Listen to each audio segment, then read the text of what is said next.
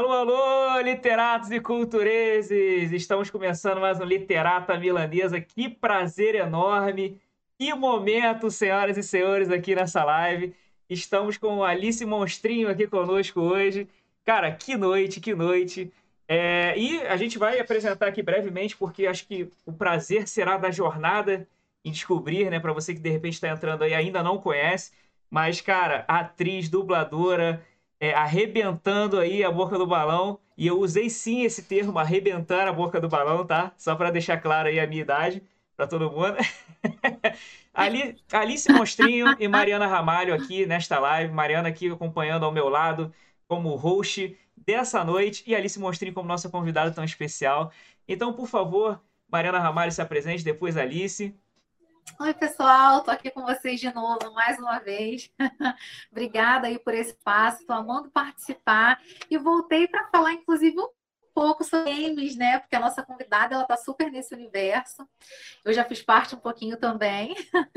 então, assim, acho que poder trocar um pouquinho de ideia, falar um pouquinho. Assim, eu não chego aos dela, nada. Minha participação no mercado de games foi realmente muito pequenininha. Mas a gente, já vou abrir falando que a gente ficou super feliz, assim, quando ela topou participar e a gente ficou super ansioso, enfim. Agora é a vez dela, Alice. Nossa, eu fico. vou me esconder. Nossa, é, brigadão demais pelo convite, primeiramente. Tô, tô muito feliz de estar aqui. É, e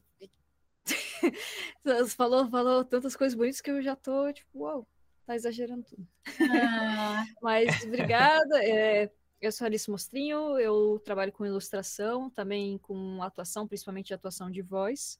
É, atualmente sou diretora de arte da Silver Games, a gente faz vários jogos mobile e estamos escondendo aí algumas coisas interessantes.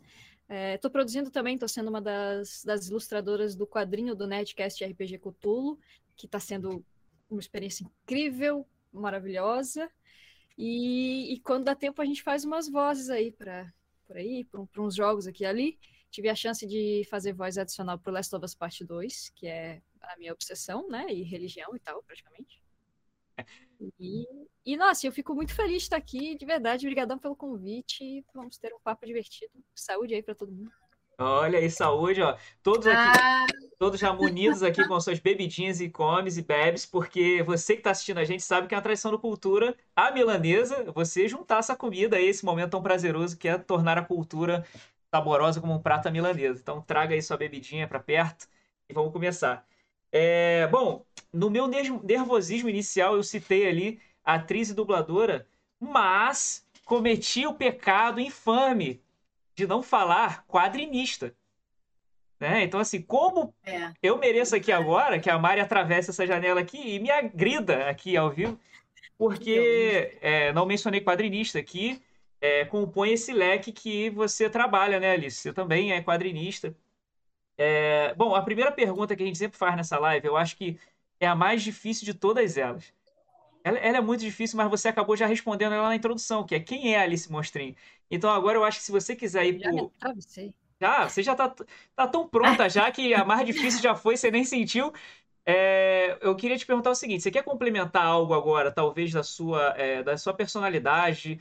É, porque as pessoas agora estão te conhecendo pelo seu trabalho, né? Estão conhecendo você cada vez mais pelo que você produziu.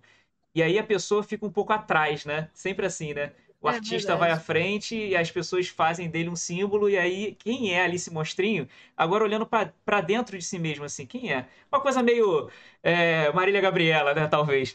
É, por quê? É Olha só!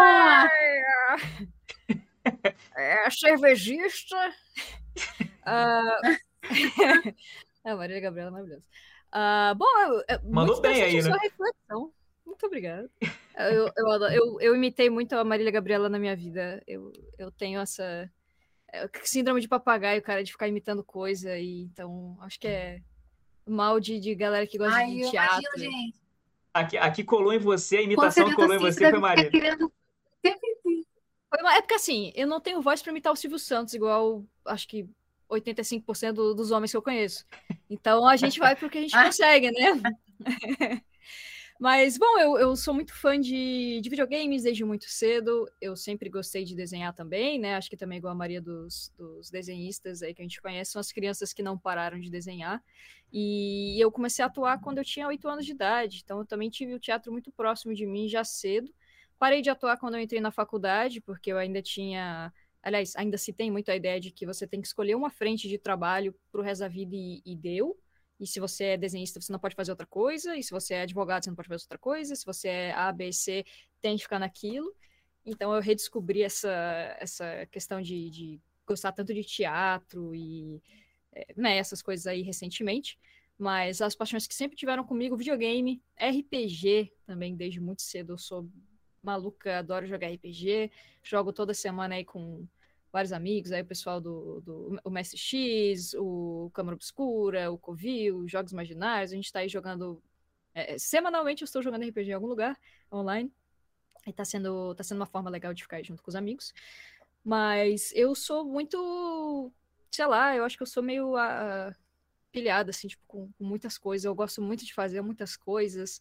Eu gosto de é, de boxe, quando, quer dizer, né, pré-pandemia, adoro lutar boxe, já participei de competição, é, gostava muito quando era mais nova, fiz aula de, de beisebol, fiz, fazia futebol, então tem muitas coisas assim que eu me animo a fazer e eu acho que eu entro muito de cabeça nas coisas e por isso que é um malabarismo absurdo para conseguir manter assim essa, sei lá, todas as coisas que eu gosto, sabe? Gente, eu, como eu tô grato de ter feito essa pergunta, né? Porque se eu tivesse ido naquela de que você já respondeu, a gente teria aqui nessa live. E só esclarecendo a galera, vocês estão aqui na Twitch agora com o nosso canal novinho na Twitch e daqui a pouco esse material vai para o YouTube e para os agregadores de áudio. Aí nos agregadores de áudio a gente já é já da velha guarda, já tem um tempinho lá de estrada, então tem aquela galera que gosta só do áudio, só do podcast. A gente não poderia deixar o pessoal sem o conteúdo. É, caraca, essas pessoas, tanto aqui da Twitch, do YouTube, ou, do, ou dos agregadores de áudio teriam só a Alice Monstrinho artista. A gente conseguiu agora, cara, um presentão que é conhecer a pessoa é, e mais pra frente você vai se mostrar novamente, porque a gente tem um momento aqui nessa live que é o Conte Sua Derrota, né? É, conte o seu mico. Que é quando, se você quiser, eu vou junto contigo. A Mari, eu não sei se a Mari tá com coragem para contar o mico dela, mas se ela quiser também, para quebrar o gelo e mostrar que todos nós rolamos escadas, né? Oi? Oi, Mari? Vou pensar. Vai pensar. Mari, você tem uns micos que eu sei também, Mari. Você tem um monte de mico aí que eu sei, todo mundo é. tem. O... Então, assim, a, a, é, é, esse momento vai chegar, mas agora vamos entrar para essa. É, para essa. Agora, para um assunto que eu tenho uma, uma afeição muito grande, tá? Eu gosto, que é a dublagem. É, e, e, a dublagem ela ainda, ainda é meio misteriosa para algumas pessoas. assim Ela é misteriosa como as pessoas. A gente sabe que para ser dublador tem que ser ator, tem que ser atriz, né? Tem que ter a, é, tem que passar por isso, é, ter essa formação, mas é, muitas pessoas não sabem como alguém decide ser dublador, o que, que motiva. Isso é um mistério para uma galera ainda, né? Como é que a dublagem entrou na sua vida? Ah, essa é uma pergunta legal, porque acho que para mim sempre foi muito é, tanto, tanto a arte ilustrada quanto a arte atuada, né, o teatro e tal, sempre foi muito próximo de mim, porque são coisas que eu pratico desde que eu sou criança. Então, acho que isso me ajudou muito a, a facilidade com expressar, e às vezes eu, eu falo muito, aliás, já fiquem avisados, vocês me cortem se eu estiver falando demais. Aliado a isso, sou de Floripa, e quem ah. nasce em Floripa fala demais. E eu ganhei, ah, um gato, obrigada, amor. Essa aqui é minha gata, é a Hadouken, aliás, eu ganhei um gato. Ganhou o gato, chegou agora o gato? Olha só. e aí, pronto, ela. Essa é a de gato aqui, a companhia, é que ela vai deitar aqui. Uh, e eu gostava. tô, tô, levando tapa aqui com o rabo. Essa é a Hadouken, ela é a dona da casa. Super ambientado. Já faz parte aqui, já tá no. Já tá com a gente no papo. É, pra quem estiver ouvindo o podcast, eu tava levando rabada da, da gata aqui na minha cara, pra, pra contexto. Mas bem, voltando à dublagem. Uh, então eu sempre gostei muito dessa parte do, do teatro. Eu tive a chance de, de, atuar em colégio, a gente tinha um grupo de teatro bem legal, apresentava em outras cidades, o grupo Nuca, e, e eu gostava muito também, assim, de... Era o início lá dos, pelo menos em Floripa, dos eventos de anime. Isso, assim, ó, aí lá vai a idade, né? 2002, 2003, e aí idade revelada, né? Mas eu lembro que em 2002 teve um, um evento de anime que era assim, na época o pessoal alugava um, um, mini cineminha e fazia o evento, e aí o dublador do Vegeta tava lá, que é o uhum. Alfredo Rolo, inclusive ele foi um querido. E aí eu, foi a primeira vez que eu entendi que, tipo, tá, você tem uma pessoa que vai fazer aquela voz, e, tipo, parece óbvio, né, pra, acho que para quem é mais adulto, mas você tem uma pessoa e aquela voz não vai se materializar do nada uma vez que você desenha o um personagem. E aí eu comecei a entender isso como profissão e fiquei meio fascinada, assim, na época, e sabia o nome de todos os dubladores, de todas as coisas. Quando tinha evento eu ia, conversava com eles, é, fazia desenho para eles autografarem. Então eu já tinha, assim, essa ideia de que isso é uma profissão e, e eu já tinha interesse em fazer ela porque eu sei que tá, sempre teve, né, muito ligada com a atuação teve muito ligada com, com a questão do teatro.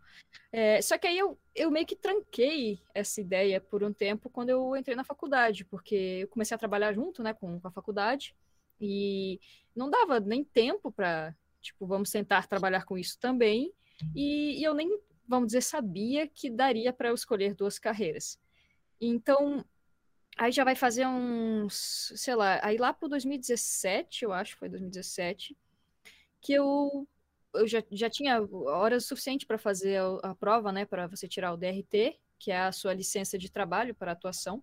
Você precisa fazer uma prova e, e não é só chegar e fazer a prova, você tem que ter a sua comprovação ou de algum curso, ou de uma faculdade, ou de horas, ou de apresentações que já fez.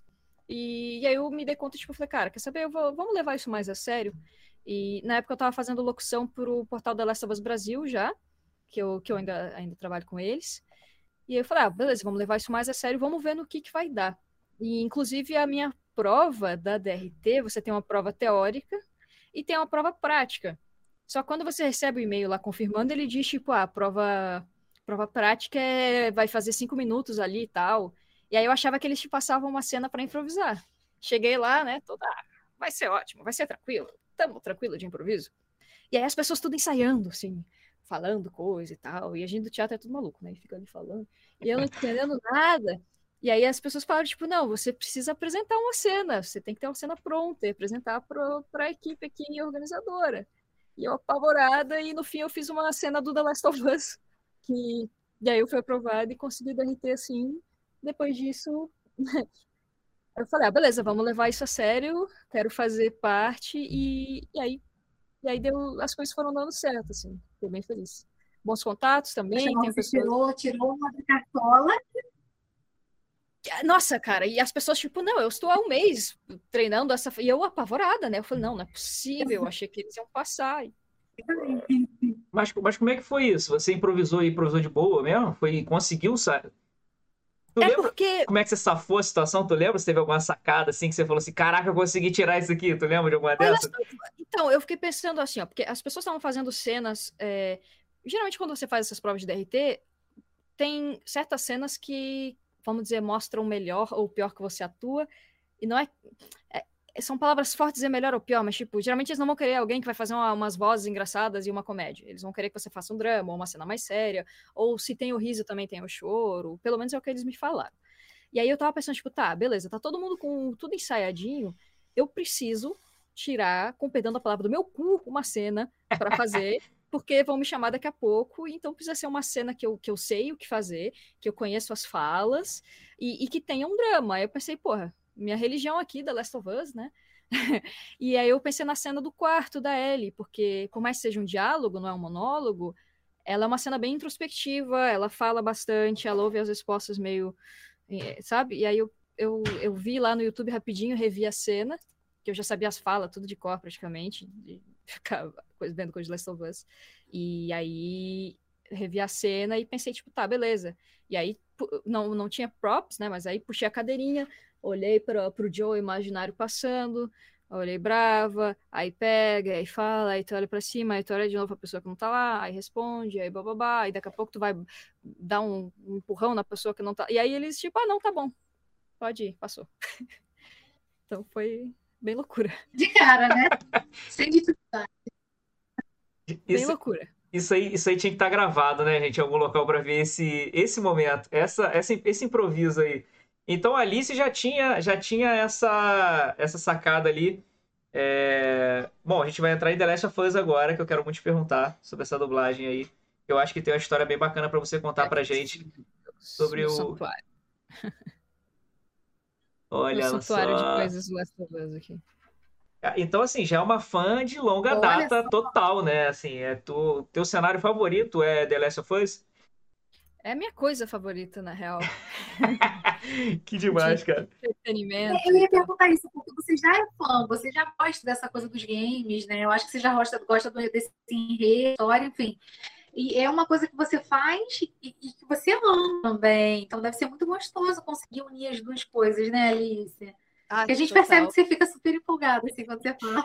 É, eu, eu sou mega. Por isso que eu falei, eu- e eu, falo muito, vocês têm que me cortar. Porque eu, eu sou empolgada e eu vou falando as coisas e daqui a pouco passou tempo. O que a gente quer é isso mesmo, Alice. A gente vai aqui, ó, esquentar ali a caldeira ali para você poder falar tudo, servir tudo de todos os pratos para nós aqui. Mas o, olha, o que, o que eu ia te perguntar é o seguinte, eu ia perguntar como é que foi a dublagem para The Last of Us, que acredito que seja o que muita gente pergunta. Só que depois que eu senti essa, esse coração batendo mais forte, eu quero falar um pouquinho disso aí. É, por que The Last of Us para sua, para você? Por que que você escolheu esse amar este cenário, essa história? Ahn, eu, pois é, co- como a gente estava comentando, eu jogo videogame desde sempre. E eu sou bem eclética até nos jogos que eu gosto. Então eu joguei tudo que é tipo de coisa. Gosto muito de jogo de luta, gosto de jogo de aventura, gosto de jogo de ação, gosto de é, FPS. E, e joguei muitos jogos na minha vida que eu fui chamando de meu jogo preferido. E esse aqui agora é meu jogo preferido, não sei o quê. E pra mim, é, jogo e imersão, eles estão lado a lado, porque o videogame é uma mídia que ela é totalmente baseada em, em imersão. Então, sei lá, você vai ler um quadrinho, você tem um pouco de ação nisso porque você tem que virar a página. Mas o quadrinho tá lá pronto e você pode ler a última página se quiser. O livro é a mesma coisa. É, um, um filme no cinema, uma série, você pode botar ali e dormir se quiser, ela vai continuar passando. O- jogo, você precisa da ação para fazer o jogo. Se você não mexer o controle e, e, e, sei lá, fizer as ações do personagem, não existe o jogo. E isso é a coisa que me fascina. E aí, de onde veio Last of Us? O Last of Us foi o primeiro jogo que eu joguei, que eu senti um tipo de imersão, de identificação com os personagens, que eu, é uma coisa assim que você acredita no cenário, sabe? Sei lá, eu amo jogar Zelda. E, e o Link, aliás, é um personagem que eu sempre me identifiquei muito, porque ele é um piazinho, loirinho, e, e era canhoto, né? Eu sou canhota também, então os jogos antigos eram canhoto. Então, isso é uma- um certo nível de identificação. Só que depois que, sei lá, que você se dá conta que o, o Link tá vivendo num, num lugar completamente fantasia, é, tem aquele tipo de imersão mais tá lá. Só que aí com Last of Us, é, a Ellie, principalmente, ela trouxe um tipo de personagem que eu não, não existia pra mim. E acho que pra muitas meninas até que jogaram, porque eu jogava ela e não pensava, tipo, ah, eu gosto da Ellie, eles fizeram ela bem feita. Eu tava tipo, meu Deus, sou eu ali. Dava essa sensação, sabe? Tipo, eu não estou jogando com a Ellie, eu sou a Ellie naquele momento. E isso reverberava muito, assim, pra. Sei lá, eu, eu era muito igualzinha a Ellie, assim, de tipo. Ainda sou, de certa forma, né? Tipo, birrenta, briguenta, e xinga tudo, e não sei o quê, e tipo. é, não, não leva desaforo pra casa. E, e eles conseguiram trazer num jogo esses personagens que são críveis e que eu, eu faço todas as ações que eles estão programando pra eu fazer e pra todos os jogadores fazerem. Mas você faz porque você sente aquela, aquela necessidade de fazer ação. E eu acho que, né, tendo em conta que videogame é imersão, eu nunca senti tão imersa no universo que, que, que nem Last of Us, nem o primeiro nem o segundo. Então, naturalmente veio pra mim, assim, principalmente depois que eu terminei o jogo, aquela coisa tipo, cara, eu acredito nesses personagens e, e é como se eu sentisse que eu sou o Joe eu sou a Ellie realmente ali. É, não no nível esquizofrenia, né? No sentido literal, por favor. Mas, é, mas aquela, aquela sensação de imersão, ela bateu de um jeito diferente. E principalmente porque, assim, né? Os jogos, a maioria dos jogos que gostava de jogar, jogo de luta, jogo de FPS, as mulheres geralmente estão lutando desnudas e com salto alto e, e, tipo, completamente fora do tipo de representação que eu vejo como minimamente legal para as mulheres. E não tem problema ter personagens assim, mas tem que ter os outros também, né? Era legal ter um pouco de cada. E não tem. E a gente vê, tipo, a Quiet do Metal Gear Solid, que é a sniper pelada no meio de um deserto, tá ligado? Lançado no mesmo ano que tem a Ellie. É, lançado no mesmo ano, não, mas próximo do, do, de quando você tem a Ellie, sabe? E, pô, tipo, não tem como, para mim, assim, eu não ter essa, essa sensação de identificação e, sei lá, credibilidade do personagem. Eu achei muito incrível e acho que é um jogo que evoluiu a mídia dos jogos. O primeiro e, cara, agora com o segundo, meu Deus, evoluiu de um jeito. É, igual você vai ter a mídia de filme, que ela foi evoluindo, ah, nos anos 40 era um negócio, anos 50, pô, um monte de filme de terror anos 50, e chega uma hora que você vai fazer um filme de drama, e às vezes a pessoa pode não gostar daquele final triste, mas o filme de drama ele é uma evolução do, do, da mídia, e eu acho que o Last of Us ele puxa nisso, assim, essa é, é evoluir a mídia. Cara, o drama, é, você falou do drama, né? E aí você falou com, com as pessoas certas, né? Porque é... a Mari já fez muita comunicação aí de, da galera que trabalha com drama para viver, né? Cada vez mais ela está entrando nessa área cultural, na assessoria de imprensa. E eu sou um escritor que escrevo fantasia e fui pro drama porque depois de assistir é, é, o ano que meus pais saíram de férias, né? É, ah. Que é uma produção nacional que, mano, é um avô e seu neto. E você tá preso aquilo ali, porque os pais dele saíram de férias, mas não saíram, né? Eles sumiram pela ditadura. E o garoto tá vivendo um mundo que ele não entende, um mundo intolerante, um mundo fechado, e o avô dele não é o cara mais preparado para lidar com isso. Depois que eu percebi aquilo, e é isso que eu acho que perfeito que você falou. Depois que eu, que eu vivi aquilo, eu entendi que, cara, se você conseguir criar uma dinâmica interessante, dramática o suficiente entre um avô e seu neto, numa, numa sala, jantando, você é. consegue fazer qualquer coisa. O dragão, a fantasia, o elemento fantástico não é mais uma muleta, sabe? Então, tipo assim, Sim. Eles Sim. estavam lá, e aí veio o dragão. E eles andavam pelo bosque, e aí veio o dragão. Tipo, o dragão é uma muleta, sabe? Não, cara, é, é o drama tá nos personagens. E The Last of Us Parte 2 me fez ficar emocionado num, num, trecho lá. Eu acho que a Alice sabe qual é essa parte especificamente, talvez. Mas... Cara, eu fiquei do começo ao fim, então. Eu...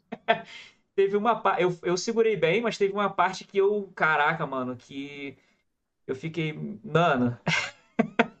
eu não tenho nem como explicar, mas é uma parte que te tira. Cara, esquece. É, se tiver alguém na live assist... É, pensando em conceitos de videogame, é, da gamificação clássica e tal. Mano, aquilo ali é uma cena dramática demais. Você esquece de tudo. Acabou, é. acabou. E, enfim, eu acho que você mencionou muito bem isso. E eu vivi num mundo onde, por exemplo, uma das minhas franquias favoritas é o Metal Gear. Mas é incrível como não, é que a mudança. Isso que é foda. Mas a gente não percebia que isso estava lá, né? Foda. O Metal Gear 1 é do caralho. O 3 também. A Boss é uma, uma personagem incrível. O Sniper Nossa. Wolf. A de Boss, né? Caralho. É, a Boss é uma personagem incrível. Metal Gear 3 é foda. Só que sempre tem aquela parada, ah, beleza, ela é a boss. Aí no final ela vai lutar com o Snake e ela, tipo, resolve abrir a roupa. Aí tu fica. quê? Hã? Por quê? Por, que você faria isso? tipo, Mas é, é, é, o que eu acho incrível é. Eu vou até voltar. Fala, Mari. Desculpa. Não, não, não, manda, não é, na verdade eu ia até voltar no que a Alice estava falando, porque eu até comentei assim no comecinho que eu já tinha participado um pouco do mundo dos games, mas o que que acontece? É porque eu trabalhei por muitos anos, por quase oito anos, na Brasil Game Show, que certamente a Alice conhece, é uma feira de games da América Latina. É, eu trabalhava na parte de imprensa, eu, é, eu coordenava a parte de imprensa. Ah, depois é, eu vou papo E era sensacional. Quando você fala em termos de games, assim, é, é super bacana. Assim. Quando eu falava, o olhinho das pessoas brilhava, assim, sabe? Porque é realmente um, um lugar que proporciona, né? Que possibilita que os gamers encontrem esses grandes ídolos, sabe? E quando eu falei com a Alice, né? Quando eu falei com o pessoal, gente, a Alice vem participar com a gente, eu fiquei justamente pensando muito nisso. Eu, cara, porque quando a gente ah. falava de um dublador, de um cara que faz o jogo acontecer de alguma maneira, era muito gratificante. Eu via como as pessoas ficavam felizes, né? Então, esse é um ponto. O segundo é sobre a questão feminina. Eu já eu atualmente trabalho ainda um pouco com games. Hoje eu sou diretora de comunicação é, e parcerias de uma empresa que ela organiza campeonatos de esportes, é Esportes Maker. Então, assim, estou um pouco ainda nesse cenário, eu mas vou conversar muito diferente. Agora mais pro lado Ah, vou! vou, mas hoje eu tô mais nesse universo dos esportes eletrônicos. Mas quando você falou sobre a questão feminina, eu lembrei que eu cheguei a participar de alguns textos convidada, assim, para falar um pouco, e uma delas foi sobre a questão feminina. É, falando sobre a questão de como trazer eu fui, hein? eu tava lá, hein? jogos. Ó. Eu, eu amo foi, eu amo foi, parceiro, tem todas. Primeira fila. E aí um rapaz perguntou, é, é verdade. E aí um rapaz veio e perguntou, mas o que você acha, né? Que as mulheres querem ganhar, conquistar esse espaço, e aí, né, essa questão de reclamar. Falei para ele, é só relatar, assim, só aproximar a gente da realidade, porque você não vê nenhuma lutadora de biquíni a gente entende que aquilo é legal, que realmente atrai a atenção dos meninos, mas aquilo legal. é uma coisa de outro tempo, né? Exato. Eu falei pra ele, só você trazer para o nosso cotidiano. Você, você, eu, você aqui agora, por exemplo, nessa palestra, eu falei para ele, eu tô vestida, né? Normalmente, como uma coordenadora, fui diretora, pessoa. Então, assim, se os lutadores lutam de calça, aquelas bermudas, né, de luta, por que, que a gente lutaria de maneira diferente? Então, assim, a questão acho que é só essa, sabe? A gente se sente realmente muito feliz quando a gente vê mulheres representando nos games, e eu acho que isso, assim, eu, pelo menos quando entrei nesse mercado, isso era muito menor, hoje eu percebo realmente essa, esse crescimento em vários aspectos, tá? Porque na feira, assim, que eu, que eu comecei, a gente viu um número muito menor de mulheres, e elas geralmente iam mais para acompanhar, assim, a gente fazia ah, pesquisa, sim. a gente percebia que elas iam muito bem, às vezes o namorado, o irmão. E hoje isso é totalmente diferente, sabe? A gente tem mulheres participando hoje nos nossos campeonatos, isso é uma coisa que deixa a gente muito feliz. É, então, é legal também a gente falar sobre isso, porque a Alice é uma gamer, assim, gente percebeu que adora isso. Eu acho que, de certa forma, está num jogo também, que é onde a presença da mulher, a participação da mulher é uma coisa muito próxima da realidade, da nossa realidade. Então, eu acho que isso é muito legal também, sabe?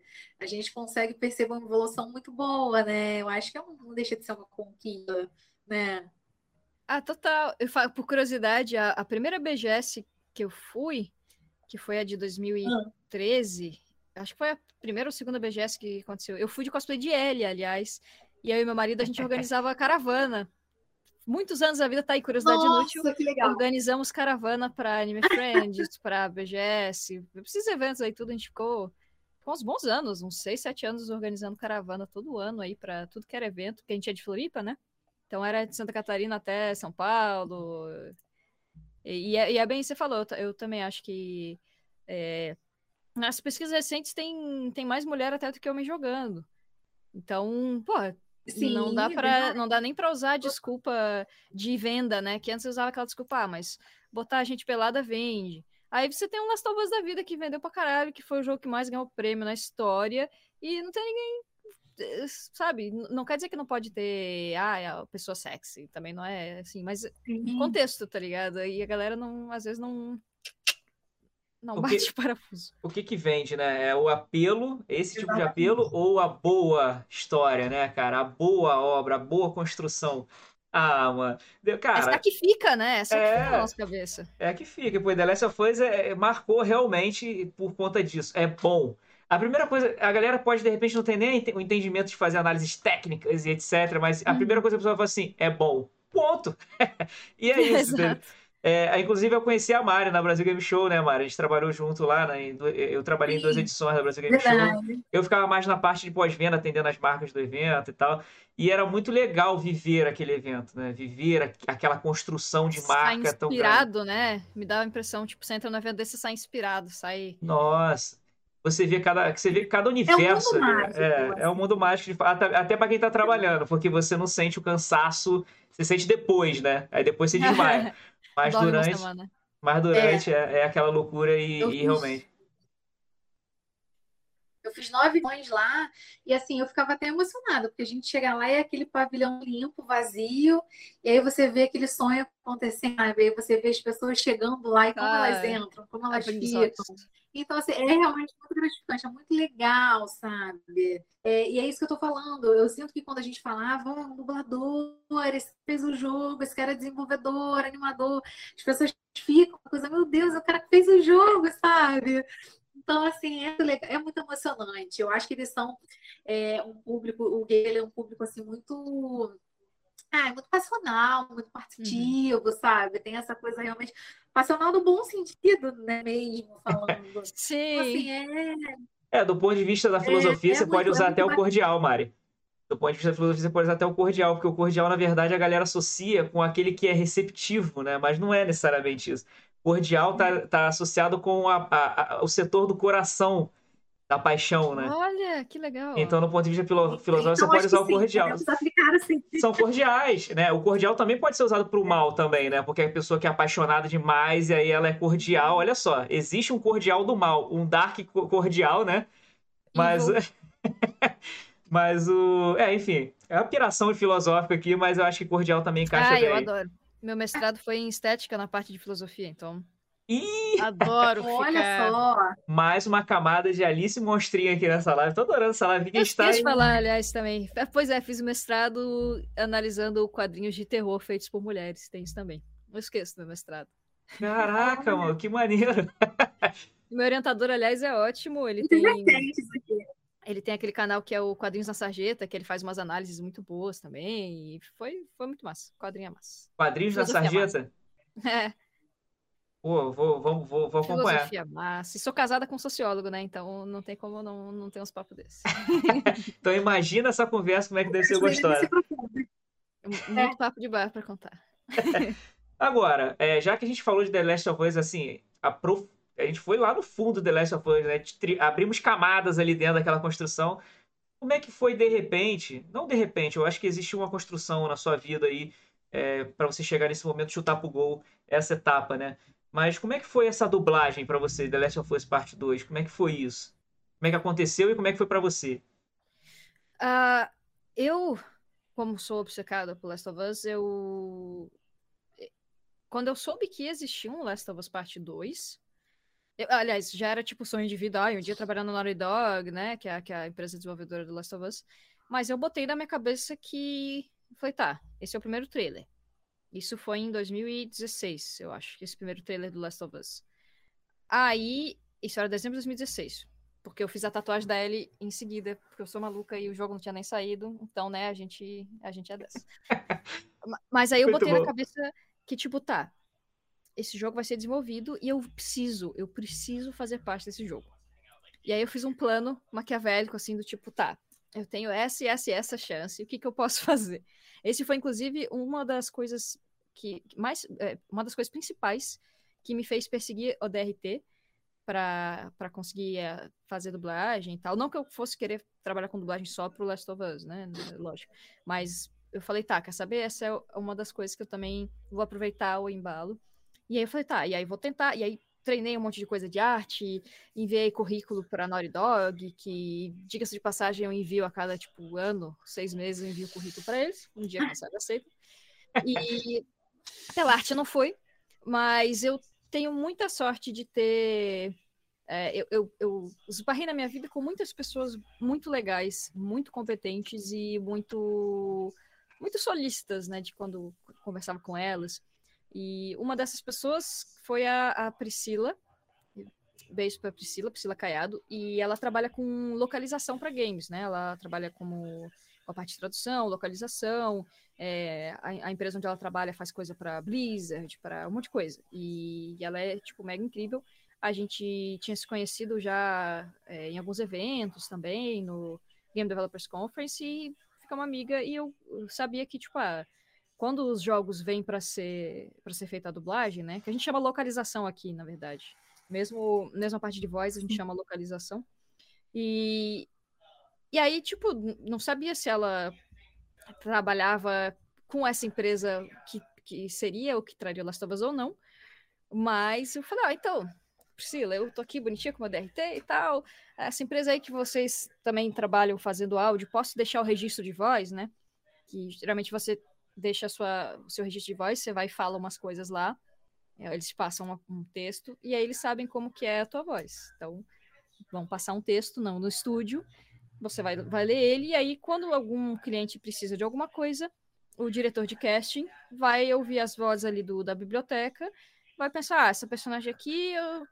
ah, essa voz aqui, ah, a voz da Mariana pode ser, acho que a voz da Alice pode ser, geralmente eles botam uns três, e enfim, e aí eu já tinha um registro de voz nesse estúdio, E quando foi chegando a época, assim, de, ah, pô, talvez lance em breve, eu voltei, tipo, então, Priscila, quem sabe, né? Não sei, se souber de alguma coisa de Last of Us e tal, você me fala.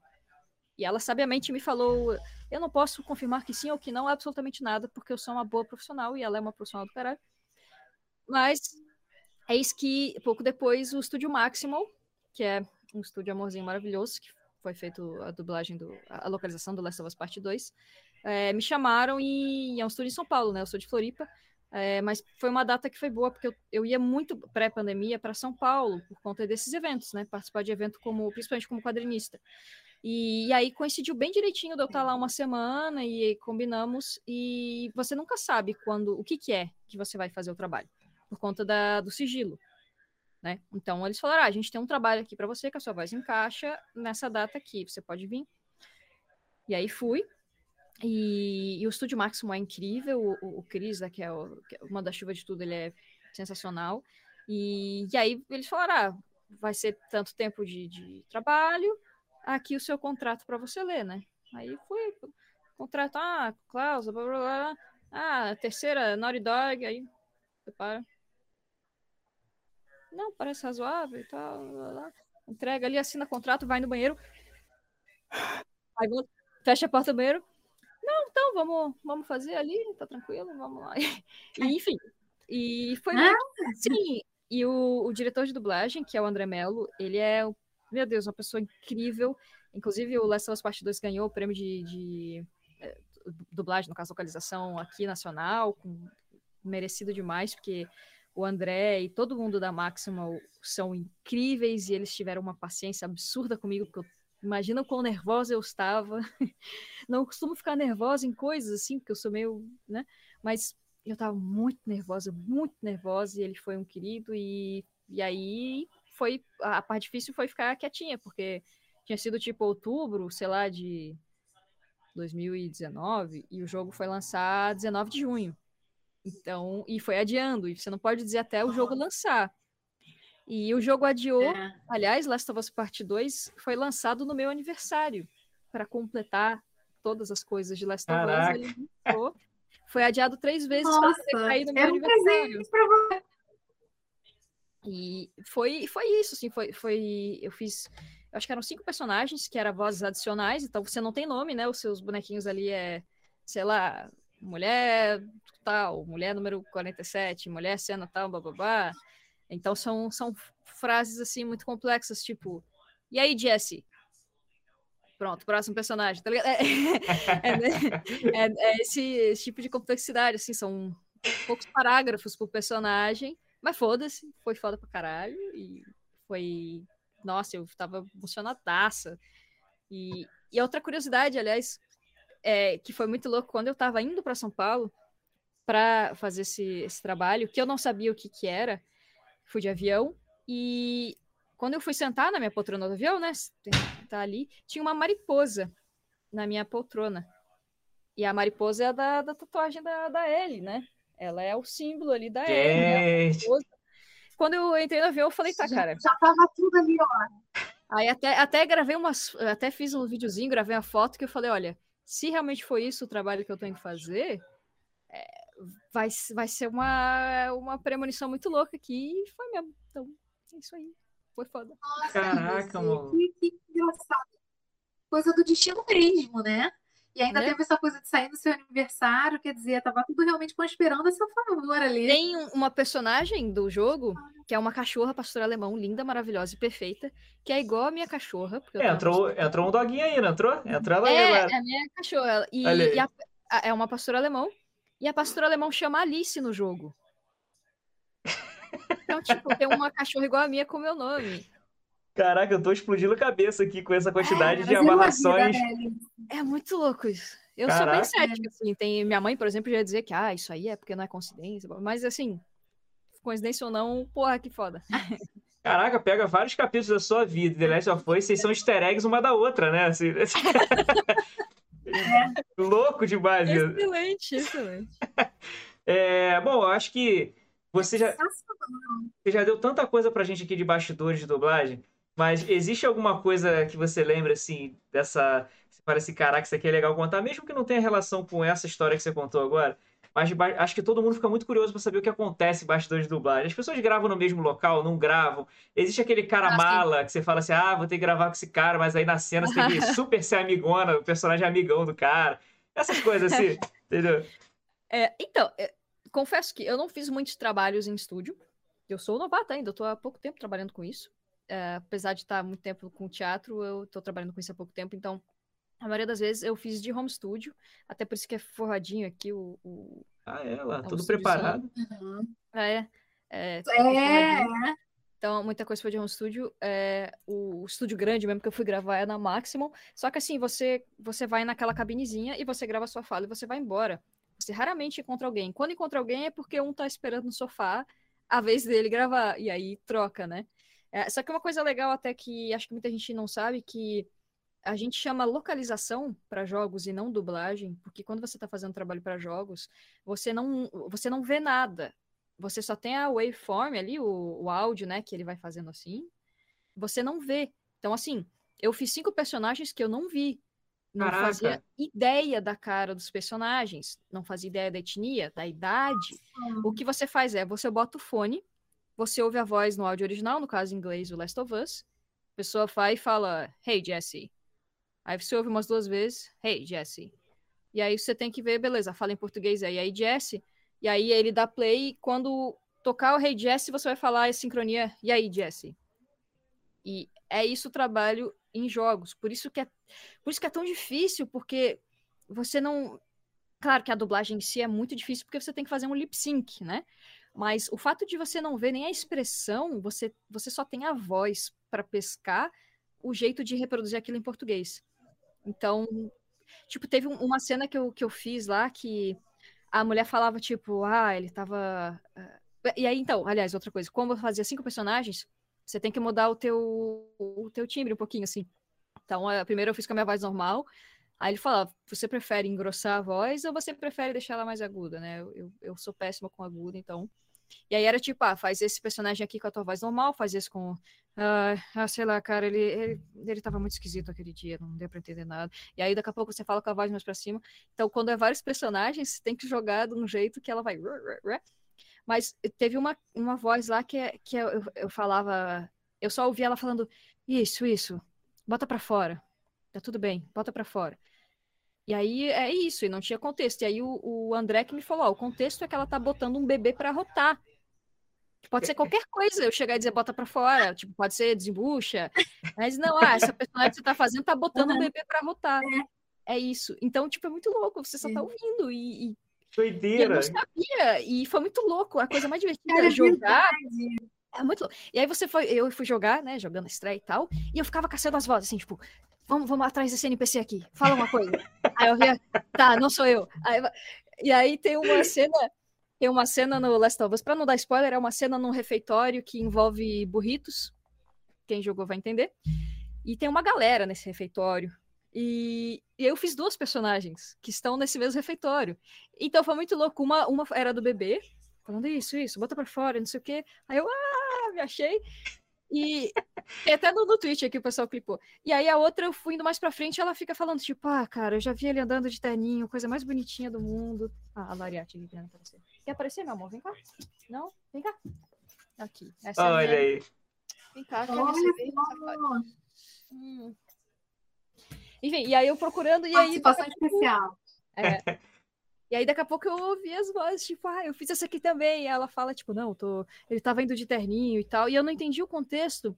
E aí, só naquela cena, porque a amiga responde para ela, ah, e quando é que ele vai pedir em casamento? Aí que eu entendi, tipo, ah, terninho, porque ele tava se preparando para pedir ela em casamento. Então é, é muito louco. Caraca, que doideira, que doideira. É muito interessante. Que doideira. né? Agora que ela falou, que, é porque a gente não para pra pensar, né, realmente como é. Mas você imagina você dublar uma coisa que você realmente não tá vendo, porque geralmente você fala de acordo com a expressão da pessoa, né? Você vai levando ali conforme tá mostrando, né? sentimento.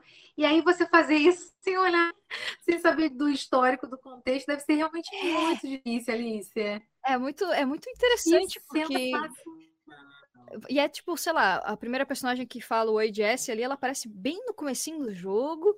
E é uma mulher, tipo, caucasiano, cabelo cacheado e tal. Daí tem outra mulher no bar que é mais cabelo mais claro. Aí essa mulher que tá botando o bebê pra, pra dormir já é uma mulher um pouco mais velha, uma moça negra com o bebezinho. Então, tipo, você se vê em, em vários corpos e isso é muito legal, é muito divertido. Ficar se caçando, tipo, ah, sou eu, ali. Vamos ali, vamos ali, vamos ali.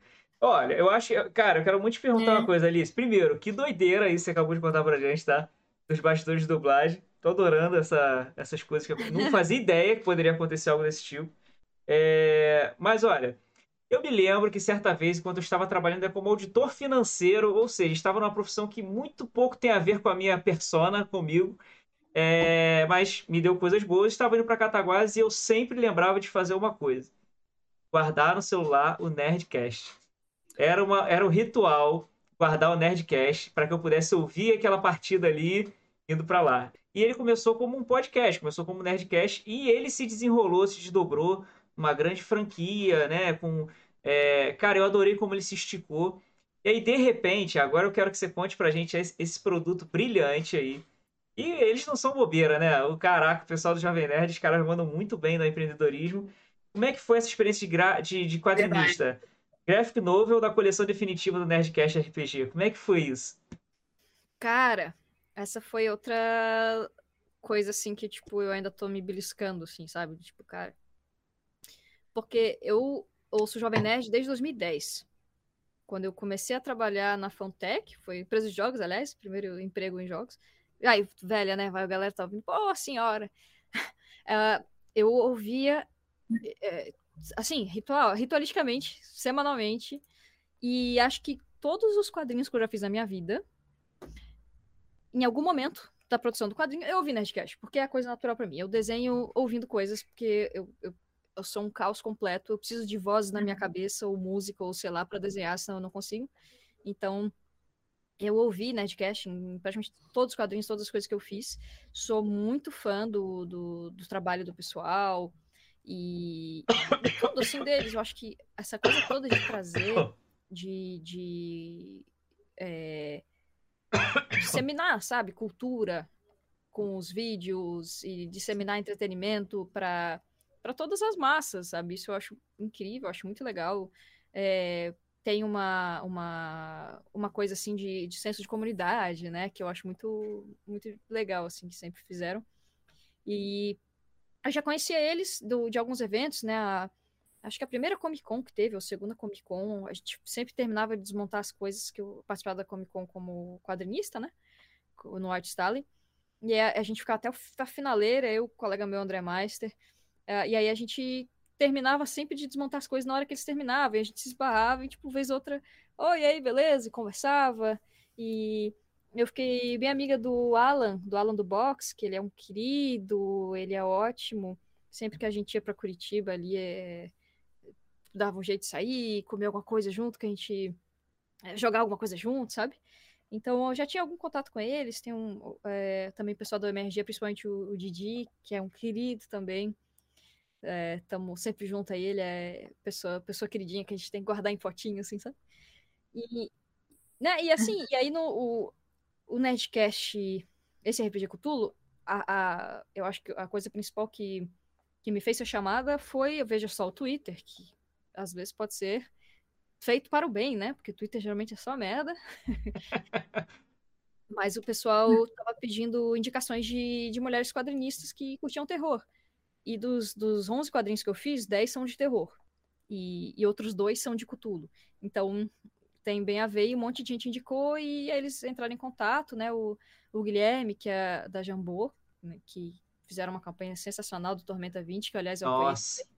Nossa senhora, sucesso Logo demais. A sexta tormenta, aliás, sisteminha massa pra caralho, essa reformulação deles. E, enfim, e aí eu fiquei tipo, peraí, não, você tá afim e tal?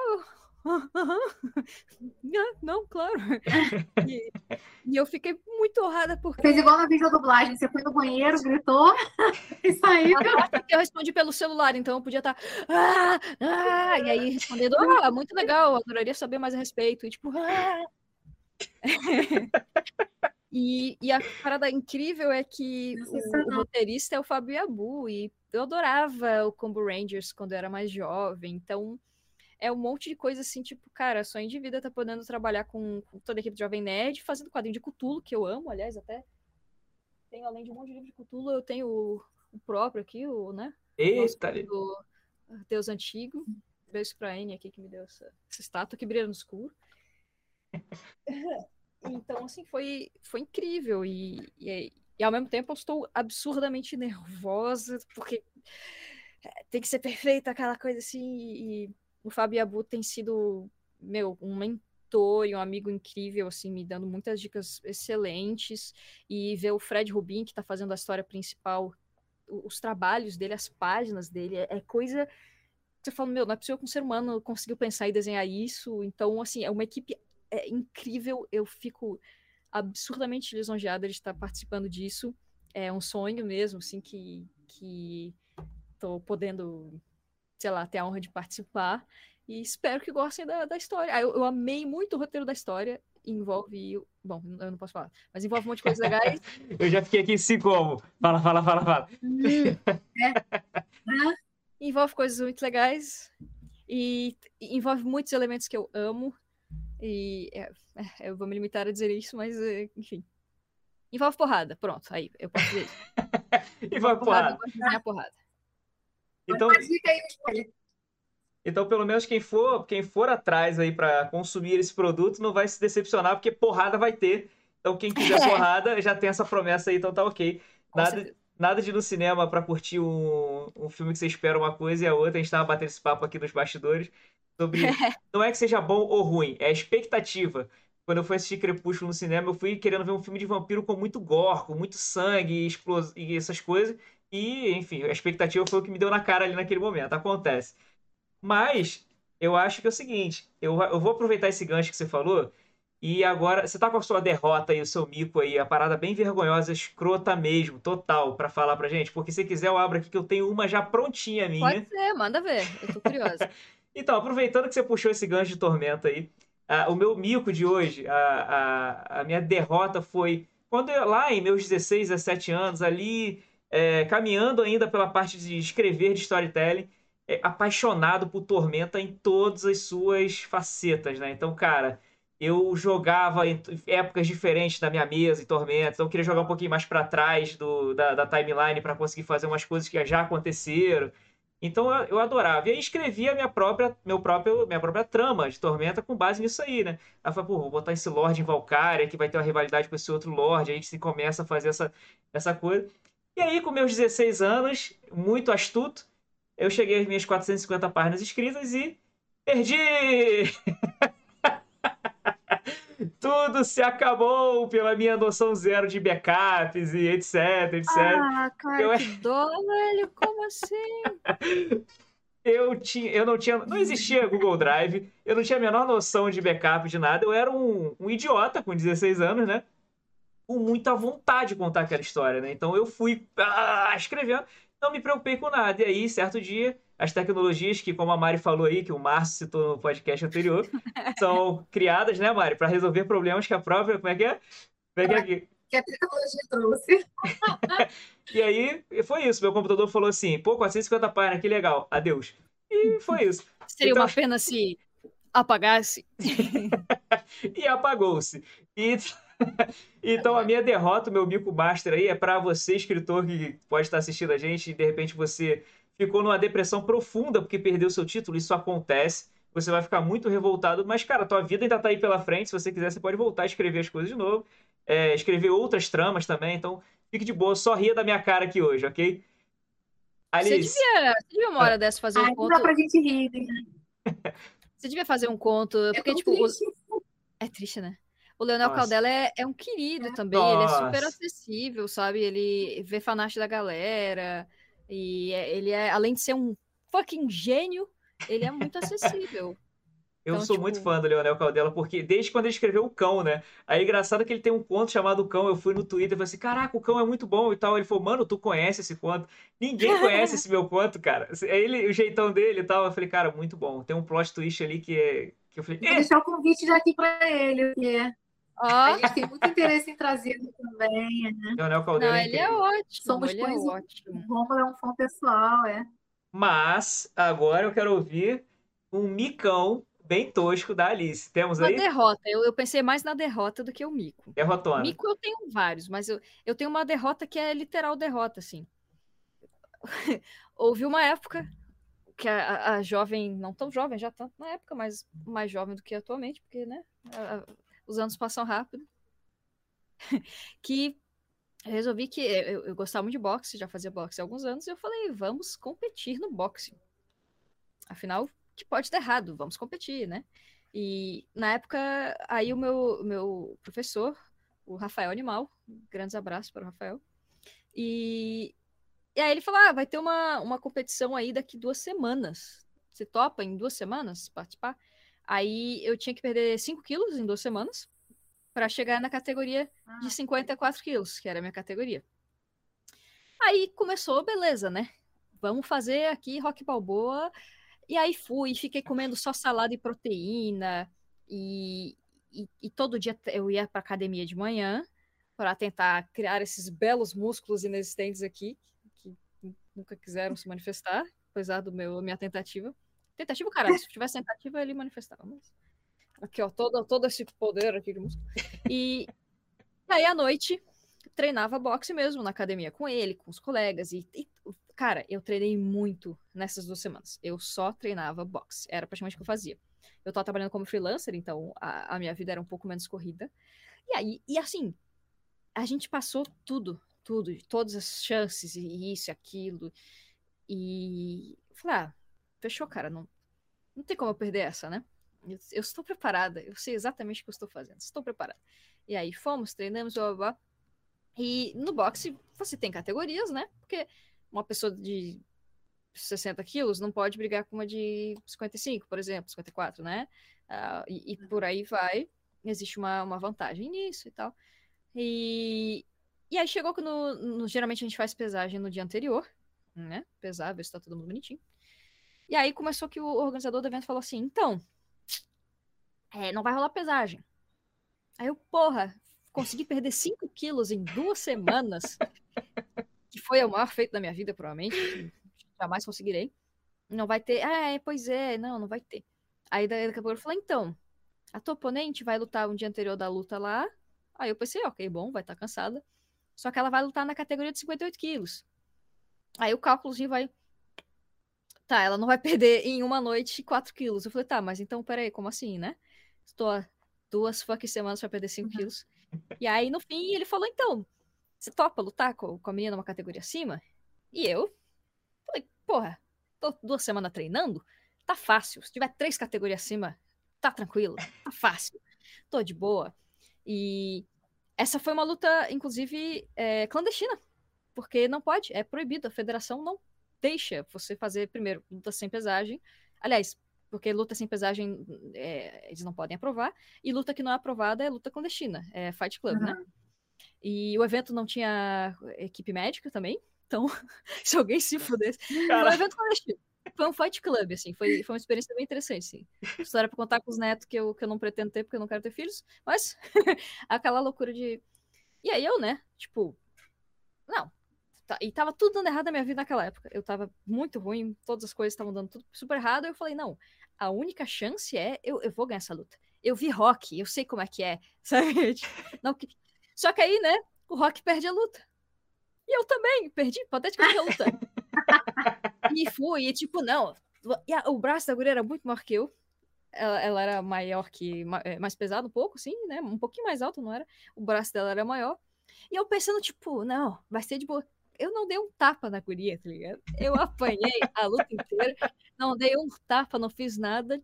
No fim, perdi de, de pontuação lá no, no nos rounds e não fiz nada, não sujei as luvas, só suei e foi um mico pra caralho. No final, a minha mãe, que minha, é aí pra, pra completar o mico, né? Meus pais foram ver, né? Meu pai foi lá. Meu pai é ótimo, aliás, ele chegou, olhou pra mim e falou: Ó, oh, o treinador dela tava falando com ela ali que o braço dela tá doendo, o braço direito, bate no braço direito dela. Meu pai é ótimo. E a minha mãe, tipo, ah, eu vou porque se acontecer alguma coisa, eu vou jogar toalha, eu vou subir, vou bater na guria. Eu falei, mãe, pelo amor de Deus, mãe. Meu Deus do céu. E aí foi minha irmãzinha. E aí foi um casal de amigo. Tudo pra ver eu apanhar. Mas é ali, tem que segurar na mão ali nesse momento e falar, não. Literalmente apanhar na cara. E é isso. Esse ficou de fora pra contar, né? Esse foi meu, meu, meu grande, minha grande carreira no boxe. Apanhar numa luta clandestina. Cara, engraçado que você. Só um comentário muito rápido. É, o jeito que você falou, o estilo que você falou da luta e tal. No final dessa luta, você saiu de lá, passou um dos lutadores por você, correu, você não parou e ele matou o tio Ben, né? Porque pelo estilo que você falou que foi a parada, você tava naquele Foi fight. uma luta clandestina. Foi uma luta. Mas era isso, era cadeira de plástico em volta. É... O ringue era o ringue oficial da Federação Catarinense de Boxe, aliás, porque é o ringue que tava as lutas que eram para ser oficiais, que algumas foram, né? Algumas pessoas pesaram e tal. Mas, aliás, nenhuma foi oficial, porque teoricamente precisa ter ambulância, né? Se alguém der um piripaque ali, alguma coisa. É bom ter, né? Aí, assim, e é, é, evento clandestino porque, tipo, a roupa que, que eu usava foi a roupa do meu treinador, que é muito maior que eu. E aí, como ficava caindo a. a um top, né? Mas, tipo, como ficava caindo a regata, aí a gente pegou um, aqueles durex, tipo silver tape, e amarrou atrás a regata. Então foi tipo. foi boxe roots pra caralho. Foi uma experiência interessante. Eu tenho, aliás, aqui a medalha, ó. Essa aqui é a minha medalha de derrota, que eu, eu mantenho. Ó, oh, deu até medalha. Medalha de derrota? Medalha. É, ó. Torneio caça-talentos, passaram longe de mim, tipo, meu Deus, essa aí não. Gente, que incrível. Eu adoro o Coach a Derrota porque você pega a galera e. É, esse é o momento que a gente fala, né? Que você se torna humano de novo, né? Tipo assim, as pessoas veem pelo, enxergam pelo é. trabalho, enxergam pelo que está sendo feito, pelo produto que é gerado. Não, agora você está vendo que é isso, é isso. A gente vai na Starbucks é. e rola a escadaria toda a Starbucks. É que a gente se iguala um pouco. Não, pois é, e, e eu tinha vontade de voltar a competir no boxe, aliás, para mais mico, né? A gente tem que acumular, né? É, olha, eu acho que é o seguinte. Me dói o coração ter que dizer isso, mas a gente está chegando na reta final da live, porque não posso prender Alice Monstrinho aqui por mais tanto tempo, porque senão vão me ligar aqui e falar assim, solte-a imediatamente, porque ela tem que trabalhar aqui, então solte agora, né? Tochas e archotes aparecerão aqui. Então, é, já finalizando, uma coisa que eu acho muito importante para você contar para gente, principalmente dessa salada que é, é Alice Monstrinha Milanesa, que tem sido agora, você tem unido todas as artes na tua vida e tem feito uma coisa muito gostosa. A gente adora isso aqui, tá? Só para te avisar. É... é, o que que você... Tudo bem, a gente tem a pandemia agora, mas tem coisas muito boas acontecendo aí, questão profissional, né, pra galera. Alguns mercados estão... É, graças a Deus, estão em crescente, né? Estão é, elevando. É, quando a Alice Monstrinho ela olha para o horizonte, assim, o que, que você enxerga? O que, que você vê? Fala um pouquinho dos seus planos, projetos, o que, que você vê nesse horizonte aí? Uh, difícil. Bom, eu quero. É, eu, eu gostaria muito, apesar de que ah, tem a questão geográfica que sempre complica, eixo Rio-São Paulo, que eu não estou inserida, mas eu, eu queria muito trabalhar mais com voz, fiz uns cursos aqui e ali, fiz um curso até recente com a Ana Schneider, que fiz live com ela até ontem, uh, com a Luísa Caspari, que foi a dubladora da Ellie, a gente tem bastante contato, ela é ótima. É, então, assim, eu queria, eu quero muito é, focar bastante nessa questão de, de, trabalhar mais com voz. É uma, é uma coisa que eu, que eu tenho plano, que eu quero levar isso para frente. Acho que aí nisso, uma coisa, uma das poucas coisas positivas aí da pandemia é que a questão de home studio está sendo um pouco mais difundida. Então está sendo mais possível. Né? Esse ano eu gravei. Esse ano não, né? Do ano. Nesse último ano aí, vamos dizer, eu gravei muito mais coisa de trabalho de voz do que eu gravei em todos os outros anos juntos, assim, fácil, fácil. É, porque o pessoal precisa de voz para isso, para aquilo. Então, tá sendo muito legal. Eu tive a chance de, de gravar a voz da. É, um, um, jogo chamado Ghost Mail, que é um jogo de celular bem bonitinho. De um, um amigo, Sally, fiz a voz da protagonista, da coelhinha. Então tem um monte de, de, coisinhas assim que vão, vão aparecendo e que eu fico muito feliz assim disso disso estar tá pipocando. Uh, o trabalho com arte sempre vai estar na minha vida, não tem como não fazer. Eu espero que no próximo ano, sei lá, eu termine meu quadrinho, porque eu, eu tenho um quadrinho independente chamado Bad Homem, que tem quatro volumes, que termina no quinto, que eu planejava terminar ano passado. E eu não terminei ano passado e eu não vou terminar nesse ano também, porque eu não consigo, não tenho. Não vou ter agenda para isso, infelizmente. Mas espero conseguir terminar meu, meu quadrinho independente. E, e, nessa parte da arte, a direção de arte, eu estou muito feliz aqui na Silver Games, uh, mas espero estar tá conseguindo fazer uns freelas aqui ali, é, poder participar de produções maiores. É, como eu falei, eu tenho muitas coisas que eu sou apaixonada, então é sempre difícil, tipo, achar tempo para fazer tudo, mas espero estar tá evoluindo todas essas, essas frontes, assim, essas, é, o lado quadrinista, o lado artista para games, o lado de atuação com voz, é, é, é isso. E espero também voltar a fazer minhas lives. Que eu, eu, houve uma época que eu tinha um canal que eu, que eu upava e fazia lives, mas aí eu, eu, o tempo é uma incógnita na minha vida. Então, espero voltar também com isso. E quem sabe futuramente até voltar a fazer boxe, que eu tô com saudade pra caralho de dar soco em gente. É isso. Mariana Tem competir dessa vez, né? É isso. Apanhar também. Tem competir dessa vez. Não sei, vai saber. É, o Mari, Mariana Ramalho, alguma pergunta? Tá quietinha, Mari. Ai, na verdade, assim, a Alice falou muito e a história dela é super inspiradora, assim, né? É muito bacana ver quando alguém consegue conquistar, assim, tudo que ela conquistou porque são coisas que ela realmente gostava. Então, quando ela contou essa história da dublagem, que ela não vê, eu acho que deve ser mais difícil, deve ser muito mais legal, porque quando você vê, é uma coisa praticamente nova, né? Então, quer dizer, você é super fã do negócio, você vê ali acontecendo, e ah, eu fiz parte disso. Deve ser realmente uma coisa de, ah, zerei a vida. É, e aí depois você contou sobre o Jovem Nerd, né? Que, ah, imagino super, assim, deve ser uma Total. satisfação incrível. E aí você falou do Jovem Nerd, que você era super fã, e eles realmente são muito antigos, né? Essa garotada de hoje às vezes nem sabe da história deles, mas eles estão realmente há muito tempo no mercado, são precursores aí, e conseguindo participar com eles, você tá lá, assim. Então, eu imagino que você tem de fato zerado, né, Alice, a vida, assim, porque Total. são muitas conquistas legais, sabe? é, muitas conquistas bacanas, então eu acho que fica realmente como uma história inspiradora aí para as pessoas. E muito legal, assim, conhecer tudo, tudo, tudo isso sobre a sua história. E aí eu tinha uma última dúvida, assim, uma perguntinha rápida, que queria saber se inspirou em alguém, porque são coisas que vão um pouco na contramão hoje, ver tanto no mercado, né? Porque a gente não vê tantas pessoas, né? É um mercado um pouco restrito. Você não vê tanta gente dizendo, ah, eu sou dublador de games, eu sou. Então, assim, eu queria entender se você tem alguma inspiração, sabe? Se você olhava alguém e falava assim, nossa, eu quero ser igual essa pessoa, me espelhei. Então, essa, essa é uma coisa que eu acho bacana para a gente contar para o público. Legal. Eu tenho várias, várias, várias pessoas. E isso eu acho que é até uma, uma coisa que, atualmente, o fato da gente ter o contato com essas pessoas e, tipo, sei lá, por exemplo, arte. Você vai ter um monte de artistas clássicos e tal. Mas, para mim, a, a época que os artistas que tem mais artistas que eu sou apaixonada é agora e eles estão todos vivos e respondendo no Twitter, sabe?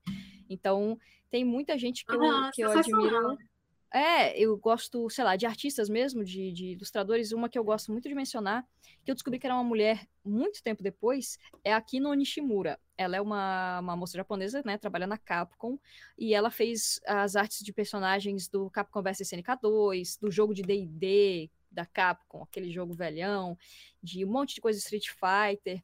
E, e ela tem um tipo de arte, assim, que é tão ela consegue pegar quase uma caricatura dos personagens, eles têm vida, sabe? E eu sempre gostei tanto daquele estilo e tentava me espelhar muito. E muito tempo depois fui descobrir, caraca, é uma mulher que faz isso, porque eu, eu via só como como Kino, né, que é o que é o, o sobrenome e ou, ou, aliás, desculpa, como Nishimura, né? E eu fiquei tipo, cara, que incrível. Essa é uma das pessoas que eu, que eu preciso é, que eu acho importante mencionar porque eu descobri, vamos dizer, cedo, né? E ah, várias, várias pessoas. Eu, eu sou muito fã do Steven Silver, que eu tive chance de aula com ele. Ele é character designer, fez um monte de coisa para Nickelodeon. E o estilo dele é completamente diferente do meu. É cartoon. Mas eu tive aula com ele e ele era uma das pessoas que falava, tipo, ah, você não precisa ter todos os ovos na mesma cesta, sabe? Você pode fazer um monte de coisa. E ele é um professor excelente.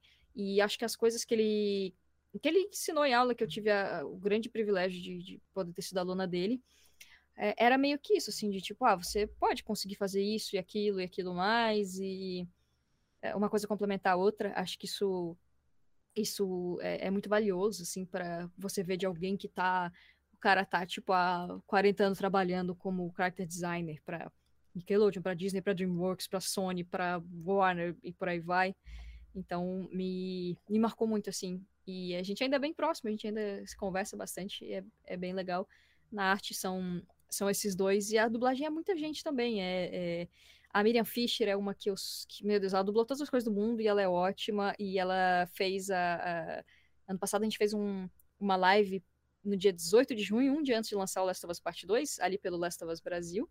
E, e ela participou da gente junto com a live. E é muito legal, assim, ver também como ela. É uma coisa tão natural para ela, que ela é tão boa fazendo, e tem uma serenidade, sabe? Então tem. Acho que tem. É, felizmente, muitas pessoas que. E todo dia eu descubro uma pessoa nova, assim, que eu tipo, meu Deus, essa pessoa é a melhor artista do mundo. Ou, tipo, olha a voz dessa pessoa. E isso, isso é muito legal, assim. Acho que eu, eu fico reatualizando as referências o tempo inteiro, mas mencionar, vou mencionar esses. É, e né, essa galera aí de dublagem de games, a Luísa Caspar e a Carol Valença também, que fez a voz da Abby, né, que, oh, meu Deus, é muito incrível. É, a gente tem o, o Percy, que faz a voz do Joe, aí saindo de Last of Us, não tem como não mencionar o Wendell Bezerra também, né, que é não só pela... É, não só pela voz do Goku e tal, porque mas eu acho que ele foi um cara que difundiu muito a dublagem, assim como Guilherme Briggs. Eles ajudaram a difundir a ideia de que ah, você tem esse profissional aqui que é o profissional da dublagem, e isso é uma profissão. Então eu acho lindo o trabalho deles, assim, de, de até como utilidade pública, sei lá, para as pessoas novas que estão aí fazendo, né, fazendo dublagem e atuando. Então é, é uma galera muito boa, tem muita gente muito boa aí, felizmente. Eu acredito que você vai criando referências, né, inspirações em todas as áreas que você atua, né? Você atua em várias áreas, então deve vir várias inspirações ali de frente diferentes, né? É, inclusive, só um parênteses aqui, é, adorei ver o Wendell Bezerra de vilão no, na série do Netflix do Castanhari, né, mano? E... Ah, eu não assisti essa. eu achei incrível, porque não é muito comum ver o Wendell Bezerra à frente das câmeras e como um vilão, né? É verdade, olha, eu não procurei agora que você falou, eu nem tava sabendo que ele, que ele participava dessa série. Ele fez um episódio, que é o Mundo Mistério, né, do, do, do Castanhari. Do Castanhari, é. E ele faz um vilão, ele mesmo falou isso, cara, foi muito bom ser um vilão, né, e atuar, assim, na série, foi muito legal, e eu adorei vê-lo lá, cara, foi muito bom. Diga-se de passagem que fazer vilão é sempre muito melhor, né? Então... Hum, deve ser, né? Me contratem para fazer vilões, é isso. Me contratem para vilões. Mariana, Está satisfeita? As dúvidas foram sanadas? Ah, super!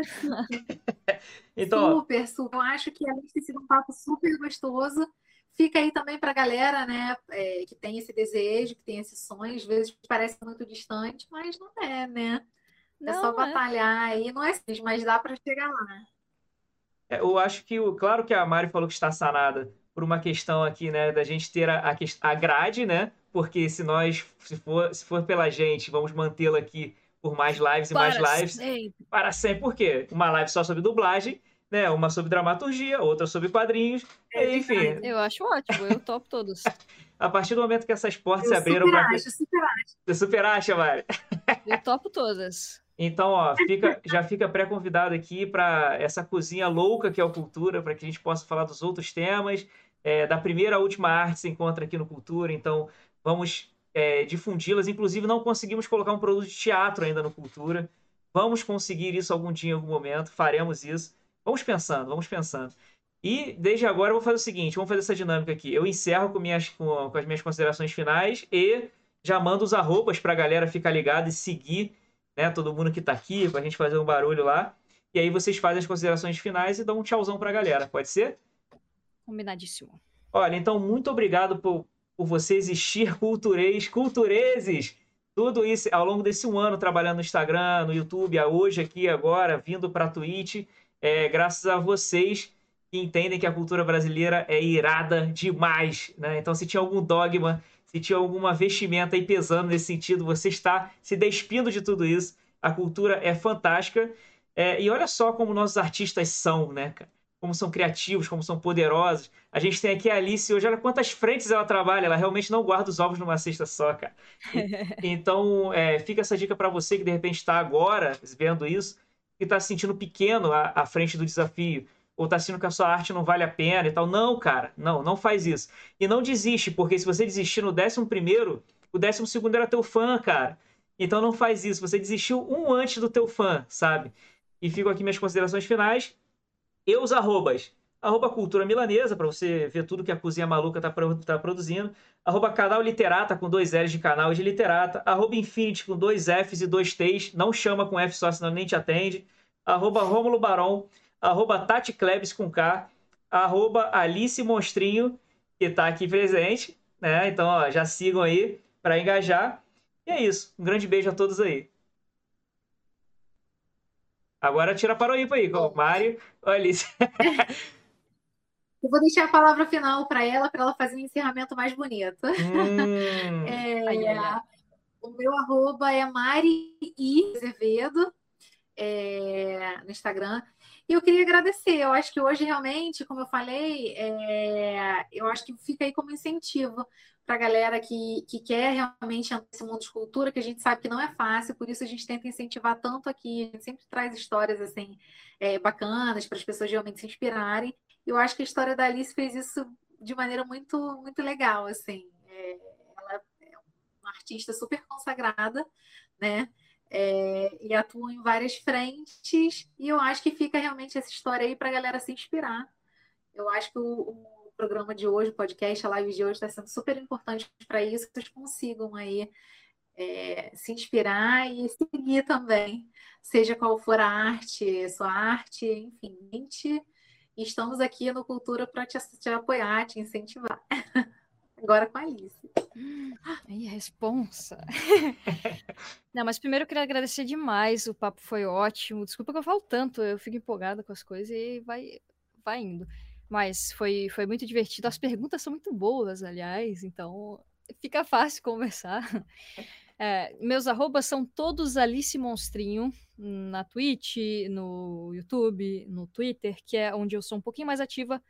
Ah, no Instagram e e-mail é alicemonstrinho.com, aquela coisa toda. Alice Monstrinho. Ah, o ArtStation, portfólio. É, artstation.com.br Alice Monstrinho. É, não tem, não tem muita, muitos mistérios. E acho que a mensagem é meio que que eles falaram, né? É, eu acho que você pode. Existe um poliamor de profissões que é muito positivo, de poder fazer várias coisas, né? E, e mesmo que seja para tentar e dizer que não gostou, sabe? De, tipo, ah, tentei isso aqui não foi para mim. E eu acho que o, o negócio que meu pai sempre falava, fala, né, ainda, graças a Deus, e, que ele fala, ah, a gente se arrepende das coisas que a gente não faz.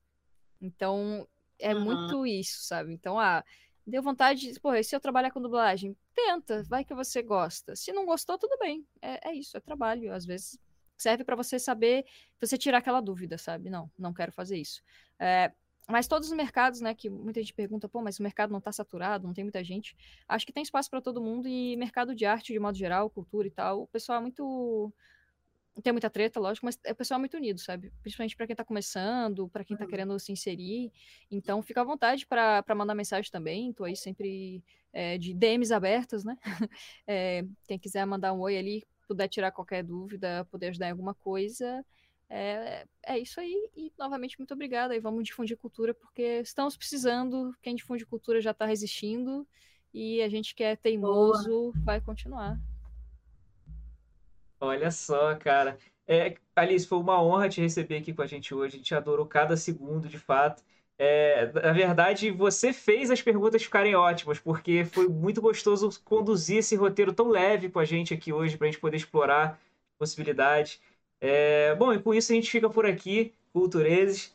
É, realmente eu não quero acabar essa live, mas a gente tem que acabar. É, ficam para as próximas. peçam, corram atrás de nós, peçam, queremos outras lives, e aí a gente vai. É, a gente já ia fazer porque a gente quer a Alice aqui de novo, mas a gente vai fazer eu aquela coisa. todas. já falei. Então é Eba! isso. Sou facinha. Pode chamar que. Então é isso, gente. um grande beijo a todo mundo. Alice, brigadão. E valeu, galera. Beijão. Valeu. Beijo!